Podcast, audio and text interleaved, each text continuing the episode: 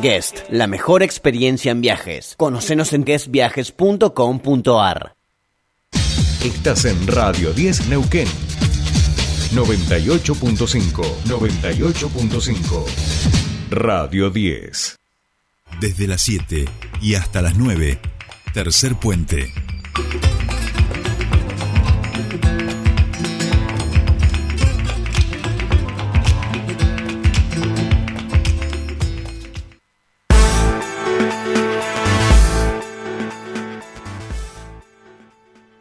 Bien, seguimos con más tercer puente y ahora vamos a ir a nuestra siguiente entrevista, vamos a ir hacia la legislatura porque allí se ha presentado un pedido de informe para la implementación de la ley de salud mental. Este informe está dirigido, por supuesto, a la ministra de Salud, Andrea Pebe, y para eso nosotros estamos en comunicación con el diputado provincial del Frente de Izquierda y los Trabajadores Unidad, Andrés Blanco. ¿Cómo estás, Andrés? Bienvenido a Tercer Puente. Sole te saluda. Buen día.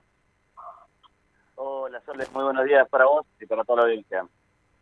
Buen día, bueno, gracias por, por atendernos, Andrés, como siempre, y bueno, preguntarte en principio, eh, es un tema que nosotros aquí hemos trabajado eh, el tema de la ley de salud mental, la importancia que tiene de distintas disciplinas e incluso, pero por ahí tal vez, eh, en primer lugar, sería importante eh, indicarles a la gente cuál es la importancia. Todos empezábamos a hablar sobre la ley de salud mental a través de algunos casos conocidos, pero tal vez sería importante darle a conocer a la audiencia la importancia que tiene sobre la, la implementación de la ley de salud mental en nuestra en nuestra provincia, en nuestro país.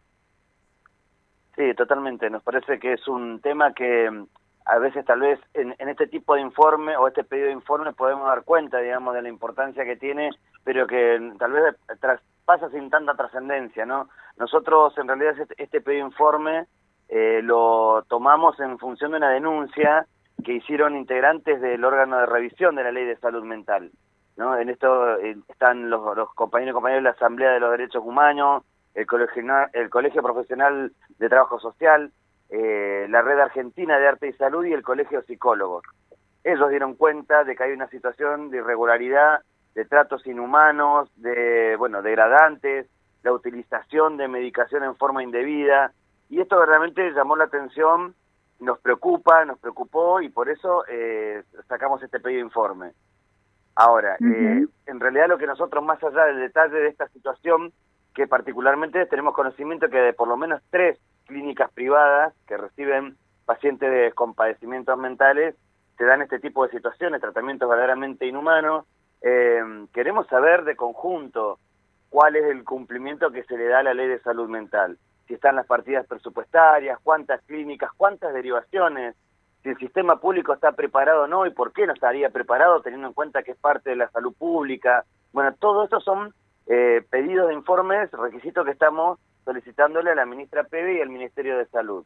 Nos parece muy grave, tenemos conocimiento de que por lo menos 190 mil pesos, 190 mil pesos por cada paciente se destinan del sistema público al privado en cada internación. Y para nosotros esto significa que, como nos ha pasado en otras vacaciones, se transforma en un negocio, algo que es un derecho humano y un derecho esencial, que es el derecho al acceso a la salud. Bien, eh, Andrés, eh, entre algunas de estas cuestiones que, se plantean, recién acabas de decir, bueno, hay derivaciones a clínicas privadas y demás. ¿Esto al Estado eh, es un presupuesto eh, abultado lo que, lo que le cuesta al Estado llevarlos a una clínica privada? Bueno, tenemos conocimiento de esto, digamos, por lo menos informalmente, y justamente es la información que estamos requiriendo para tener constancia de que se están destinando casi 200 mil pesos por paciente. Y eso en términos de derivaciones, o sea, de derivaciones o internaciones directas. Pero además, el problema que nosotros vemos es que en esta cuestión del trato inhumano, de la utilización de medicación en forma indebida, eh, lo que estamos notando, por lo menos esto es una percepción y queremos descartarla en el pedido de informe si no es así, es que se está transformando en un negocio, está mirado como un negocio, entonces cuanto más tiempos de internación a los valores del costo de la, de lo que significa el pago por cada paciente, eh, se puede estar dando un sistema de especulación donde incluso el cumplimiento de la ley de salud mental, que lo que dice es que debe ser eh, transitorio el paso por el, por el, digamos, por este tipo de, clínica, se esté transformando en algo permanente que tenga que ver con esta directa relación en la intención de que esto se transforme en un negocio. Y eso es lo que nos preocupa, digamos, porque si no, no se va a garantizar la ley de salud mental eh, y sobre todo menos que las partidas presupuestarias se destinen a lo que nosotros entendemos y lo dice la ley de salud mental, que es la, promoción de la integración de las familias con eh, de las personas con padecimientos mentales.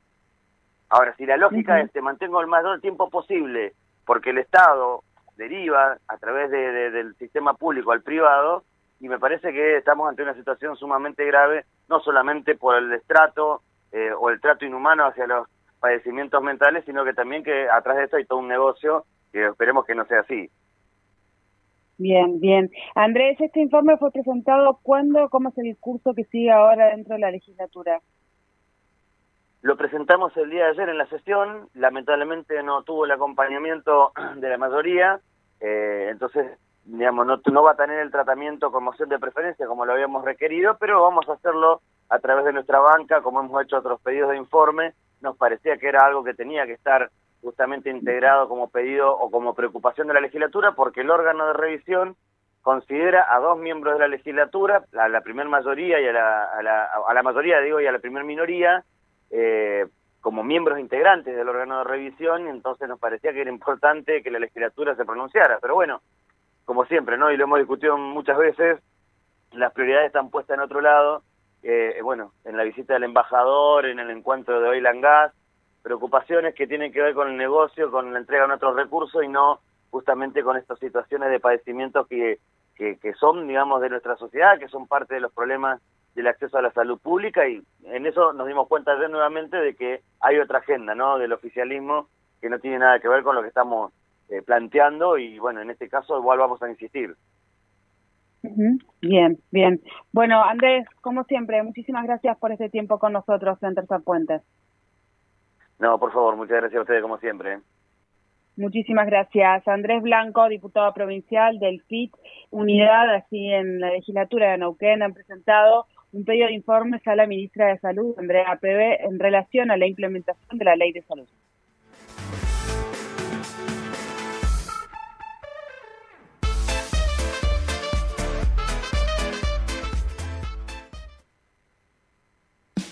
El EPEN pone a disposición distintas formas de pago para regularizar tu deuda por servicios de energía, desde tu casa a través de Pago Mis Cuentas, RedLink o www.epen.gov.ar vía Mercado Pago con tarjeta de débito o crédito. O personalmente abonando en Pago Fácil, Rapipago, Cobro Express o Vapro Pago en los bancos BPN y Credicop o en la oficina comercial del EPEN más cercana a tu localidad donde te